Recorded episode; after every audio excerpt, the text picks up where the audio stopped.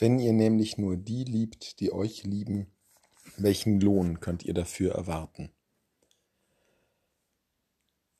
Die Aufforderung zur Feindesliebe ist verbunden mit dieser Begründung, dass ja die Liebe, die wir sozusagen in Gegenliebe Erwartung schenken, nichts Besonderes ist.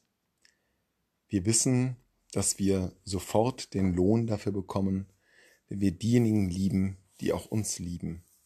Ja, wir geben ja sozusagen selber bereits Lohn für deren Liebe. Es ist also ein Austauschgeschäft.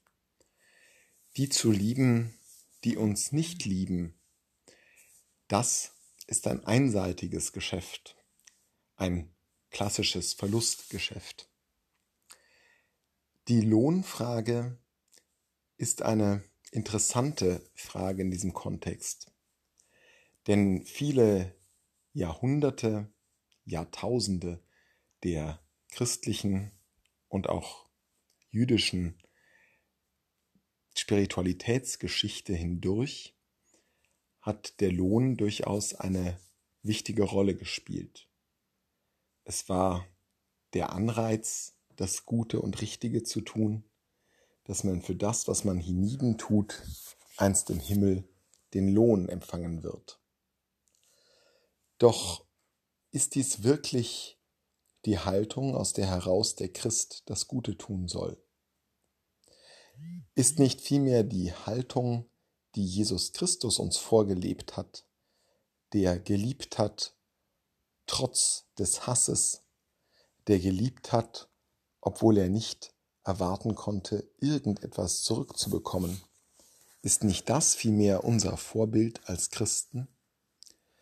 Sollte nicht die bedingungslose Liebe, die erwartungslose Liebe, die sich ganz und gar schenkende Liebe ohne Gegengabe, die kein Austauschgeschäft ist, sollte diese Liebe nicht eigentlich unser Fokuspunkt sein?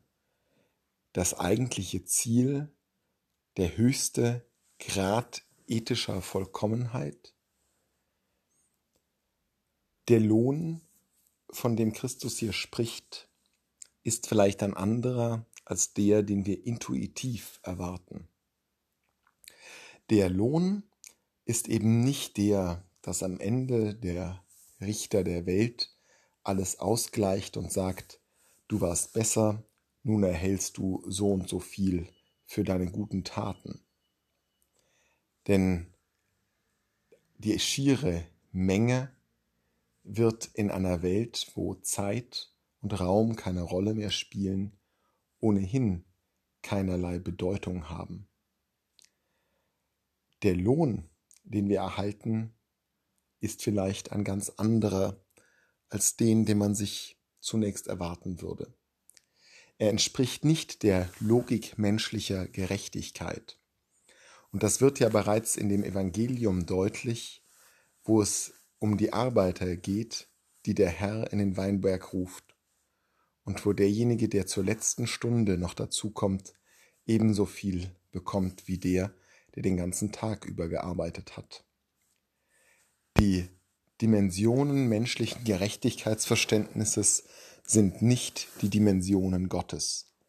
Meine Gedanken sind nicht eure Gedanken, heißt es in einem Prophetentext von Jesaja.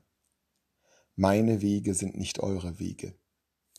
Der Lohn, den wir erwarten dürfen, wenn wir diejenigen lieben, die uns nicht lieben, wenn wir unserem Feind etwas Gutes tun, ist ein intrinsischer Lohn, nämlich Gott ähnlicher zu werden. Seid vollkommen, wie euer Vater im Himmel vollkommen ist, sagt Jesus am Ende dieser Stelle. Das ist der Lohn, Gott ähnlich werden zu können. Und dieser Lohn besteht nicht in irdischen Verdiensten, in irdischen Bezahlungen, sondern er besteht in dem Glück, in der vollkommenen Glückseligkeit, etwas Gutes tun zu können.